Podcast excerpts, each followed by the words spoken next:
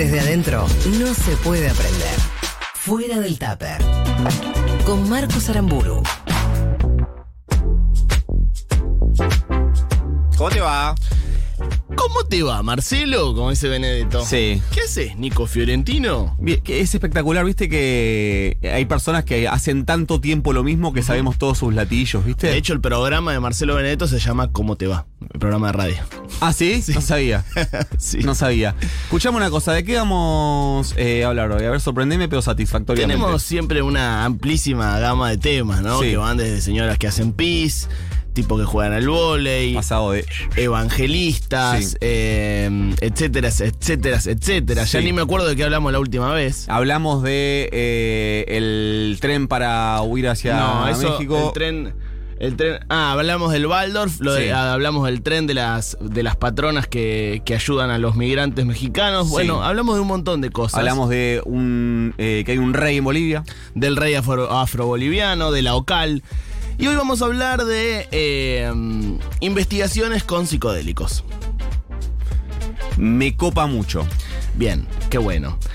Los psicodélicos se empezaron a a investigar para uso médico y clínico en los 60, digamos, muy pegadito a la fecha en la que eh, Albert Hoffman descubre el LSD, ya se empieza a trabajar con psicodélicos, pero luego, y esto voy a hacer un resumen muy, muy, muy corto, cuando empieza la guerra contra las drogas de los Estados Unidos, Sí. se prohíben los psicodélicos y también se prohíbe su uso clínico y de investigación. Ahora, en un momento de tu columna, vas a ver que me voy a distraer 10 segundos, voy a googlear algo, porque hay un documental Mm. que está en Netflix sobre un caso de un eh, científico que trabajaba para, ahora no recuerdo si la CIA o el FBI o el Departamento de Defensa, en, la, eh, en el estudio de psicodélicos para aplicar en las Fuerzas Armadas y que eh, termina muerto. Y es uno de los documentales más espectaculares que vi en mi vida. Me sirve muchísimo, eh, no lo vi, no sabía que existía. Sí, ahora lo voy a buscar. lo voy a buscar. Se retoman recién en 2006 este tipo de investigaciones, justamente por un estudio que se hace en la Universidad de Johns Hopkins,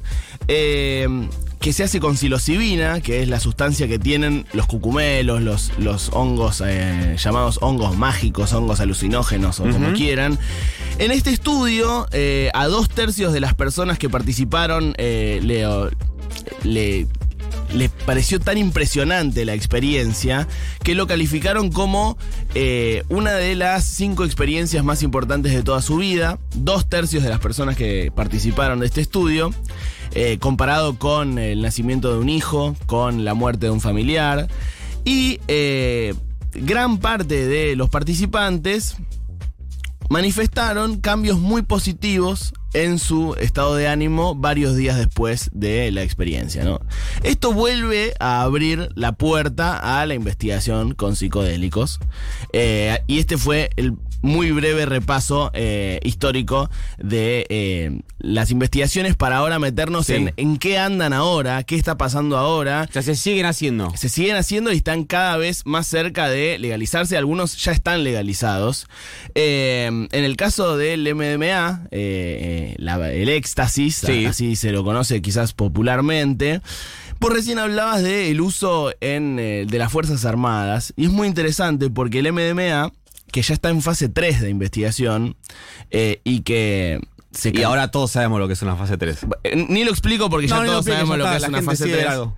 El MDMA está en fase 3 de investigación. Se, se cree y se calcula que para 2023 ya va a ser legal su, su uso terapéutico, no su uso recreativo en Estados Unidos. Eh, en 2021, la revista Nature, otra cosa que ya no hace falta explicar porque ya todos sabemos lo que es la revista Nature perfectamente lo que es. Publica un estudio en donde eh, 90 participantes reciben MDMA eh, y informan que eh, se empiezan a sentir eh, muchísimo mejor en- con respecto a eh, trastornos de estrés postraumático, ¿no? Se usa para eso, y por eso decía lo de las Fuerzas Armadas, porque se empieza a testear con gente que tenía trastorno de estrés postraumático, que venía de la guerra, que, o con bomberos que habían visto eh, cosas. eh, Tragedias. tragedias y que les habían quedado algunos trastornos. Dos meses después del tratamiento, el 67% de los participantes que recibió MDMA, no placebo, porque estos estudios se hacen mitad con placebo, mitad con Sí. MDMA, El 67% de los que recibió MDMA ya no tenía trastorno. Qué garrón de ser que te toca el placebo. No, Ya. no dije yo, estábamos al aire. Dale. Ya no tenía. Sí. Sobre todo por esto. Claro. Porque el 67% ya no tenía trastornos de estrés, estrés postraumático. postraumático. Se cree, se calcula que con una sesión de eh, MDMA se avanza lo que en 10 sesiones normales. ¿Por qué? Porque el MDMA es una, sesión, es una sustancia que es considerada un empatógeno, es decir, que genera empatía entre nosotros dos Sí. y eh, crea un marco en donde es mucho más sencillo que yo pueda abrirme y contarte cosas que para mí quizás fueron terribles y que todavía al día de hoy me siguen eh, doliendo. eh, y con esta sustancia es más fácil abrirse y sentir empatía y por eso son tan efectivas o vienen siendo tan efectivas eh, en, lo- en ese tipo de, de avances. Yo ni idea de eso, me lo contó Marcos Aramburgo a mí. Otra sustancia Sí. que ahora ya es de uso legal y de- se comercializa legalmente, por ejemplo en Estados Unidos, la comercializa el laboratorio Janssen, o Janssen es, ¿no? Janssen. Janssen, eh, eh, con la forma de un... Otra cosa que aprendimos en la pandemia. Exactamente, con la forma de un spray nasal. Eh, son, es la ketamina y derivados de ketamina. Siempre se dice, ah, ketamina es eh, tranquilizante para caballos. Sí, ¿no? te tumba. En realidad la ketamina es un opiáceo que se ha usado para tranquilizante para caballos, pero no es, digamos, algo que la naturaleza inventó para Para tranquilizar a los caballos, caballos. sí. Es un opiáceo Ay, la ketamina es una planta. que, cuyo que objetivo en la es vida dormir caballos. es dormir caballos. Tumbar caballos. No es así. Eh, es un opiáceo que se empezó a usar, y se empezó primero a probar, eh, para casos de, de- depresiones severas. Los antidepresivos eh, normales, bueno, normales, los antidepresivos más conocidos, no sé si saben, pero eh, empiezan a generar un efecto a partir de varias semanas de consumirlos. Y vieron que con la ketamina estos cambios eran de horas o algunos días. Entonces se empezó a usar para depresiones severas, prevención de suicidios, por ejemplo. Y eh, ya hace algunos años eh, están aprobados por la, el ANMAT de Estados Unidos, Sí. digamos, eh, y se comercializa eh, como un spray nasal. Obviamente todas estas cosas son de uso terapéutico y con Me supervisión. llama la atención que sea spray nasal. ¿Por qué? Porque no lo hubiese imaginado como, Eh, como comercializado de esa manera. son de uso terapéutico y de se, se usan como una medicina de que tiene que ver con la salud mental. Uno no va y se compra unos antidepresivos en la farmacia y se los toma No, como está le parece. sí. Eh, No, que ni ribotril conseguís. el- la sustancia que está eh, siendo más estudiada y que está teniendo un montón de avances y que también está en fase 3 y que se calcula que para 2025 ya va a tener eh, uso clínico legal, es la psilocibina, que como decía antes es la eh, sustancia de los hongos. La psilocibina, eh, hay gente acá en, en Argentina que la estudia, en, en CONICET. hay de las personas que más saben en el mundo de, de- de estudio de psilocibina para uso médico son argentinos. Y el último estudio eh, se hizo con 24 personas que tenían depresiones severas. Por lo general, los, eh, eh, estos tratamientos con psicodélicos se hacen para gente con depresión y para gente con adicciones. Ese- esas dos eh, cuestiones son las que se tratan. Se hizo con 24 personas y se los primero evaluó en eh, una escala que entiendo que es una escala. 24 personas. Sí, para medir la intensidad de una depresión. En esa escala, el puntaje 24 es una depresión muy grave. De 17 a 23 es una depresión moderada. Y de 8 a 16 es una depresión leve. ¿Estamos? Sí. El promedio de esos 24 participantes era de 23, es decir, gente con depresiones muy fuertes. Después de O una sea, si se- el promedio era 23 significa que había varios con 24 seguro. Seguro. Seguro. Después de una semana de, de, de ese tratamiento, se hacen sesiones de 5 horas. Con, de- son 5 horas.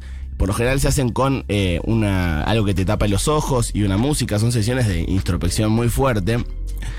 Eh, después de una semana se empezó a, a ver que estaban mejorando. Pero después de 4 semanas, los participantes tenían un puntaje promedio de 8. Es Es decir, espectacular. ¿Después de cuánto? cuatro semanas. Cuatro semanas, un mes. Los tratamientos con psilocibina son muy fuertes, son experiencias muy fuertes. Eh, yo te decía que en el primer estudio eh, la gente decía que era una de las experiencias más fuertes de su vida.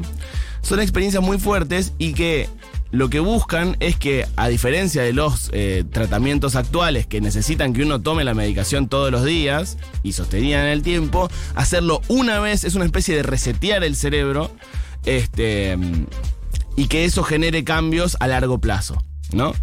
Eh, luego de, de- de- esas mejoras que se iban eh, pasando, el, 60 y- el 67% de esos 24 participantes presentó una reducción de más del 50% de los síntomas de depresión. Eh, y el 54%, después de cuatro semanas de tratamiento, el 54% consideraron remisión del de, los síntomas, digamos, ya no tenían depresión. Son, se considera para la gente que sabe de esto que puede llegar a ser la revolución más importante en la medicina psiquiátrica salud mental, de los claro. últimos 50 años. Claro. Eh, son todas universidades serias las que están haciendo estos estudios. Yo hace poco eh, escuchaba una charla en donde contaban que habían tratado de sacarle a las sustancias psicodélicas los componentes que te hacen alucinar, ¿no? Por, para probar si lo que te hacía bien era la sustancia en sí o la experiencia. Claro. Bueno, los primeros resultados de eso muestran que la experiencia subjetiva de lo que uno ve o lo que uno experimenta teniendo esa, eh, eh, esa alucinación o, o lo que sea, es muy importante y es fundamental para el tratamiento. Lo cual a mí me pareció muy loco porque digo, no es la sustancia en sí, sino lo que esa sustancia te hace sentir Exacto. o te hace ver o te hace dar cuenta o la ficha que eso te pueda eh, hacer eh, caer.